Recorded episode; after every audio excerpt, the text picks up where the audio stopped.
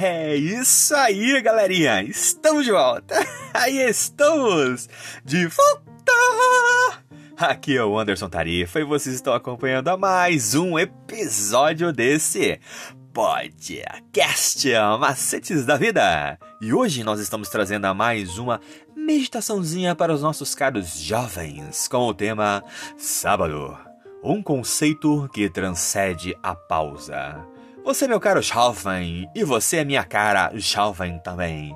Continue acompanhando os nossos episódios diários e escute agora o que nós estamos trazendo para você. Oh, that's it, galerinha! We are back, we are back. I am Anderson Tarifa, and you are following another episode of this podcast. Macetes da Vida! And today we are bringing another little meditation to you, dear young people, with the theme Saturday, a concept that transfer the pulse. You, my dear young, you, my dear young face too, keep following our daily episodes and listen now what we are bringing to you.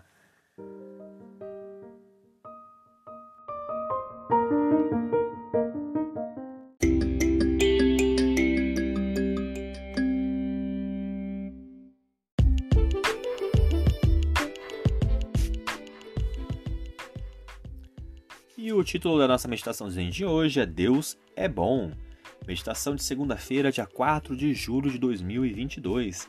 Se inicia assim: em resposta ao pedido de Moisés para ver a face de Deus, ele lhe deu um vislumbre de seu caráter, parte do qual era ser grande em misericórdia.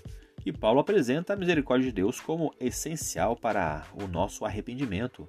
Davi convida os seus leitores dessa forma: provem e vejam que o Senhor é bom. Isso nós podemos encontrar lá em Salmos 34:8. E corajosamente descreve Deus como um bom e reto. De fato, o Senhor é bom. Fim da discussão. Pelo menos é o que parece. E com um testemunho bíblico tão poderoso da bondade de Deus, por que ela é questionada com tanta frequência por seres finitos? Muitos dos quais até se consideram cristãos. E até mesmo a crucificação, a maior expressão da bondade de Deus, às vezes é apresentada como evidência da crueldade de Deus Pai. Como nós podemos responder a esse entendimento tão injusto e distorcido? O mandamento do sábado pode conter a solução para esse dilema.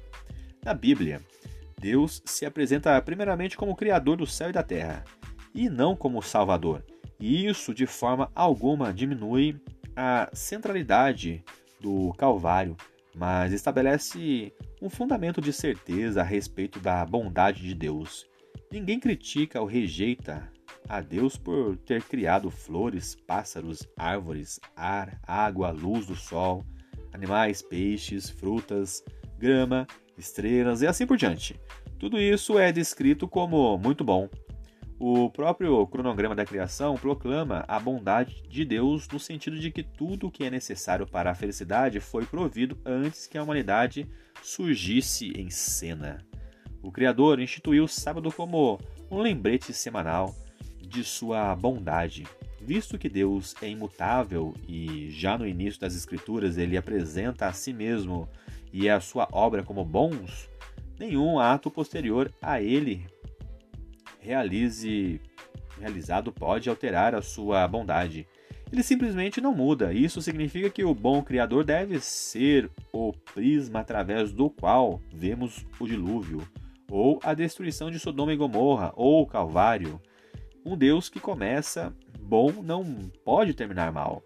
Deus foi criado muito tempo é, antes da cruz e ele continuará como Criador muito depois de deixar de ser intercessor e salvador. E de fato, se não existisse o pecado, não haveria necessidade de um salvador, mas sempre existiu e sempre existirá o bom Criador. Vamos pensar agora. Como a sua crença a respeito da bondade de Deus influencia a sua vida cotidiana? E além do, da bondade de Deus, o que o relato da criação revela sobre o caráter dele?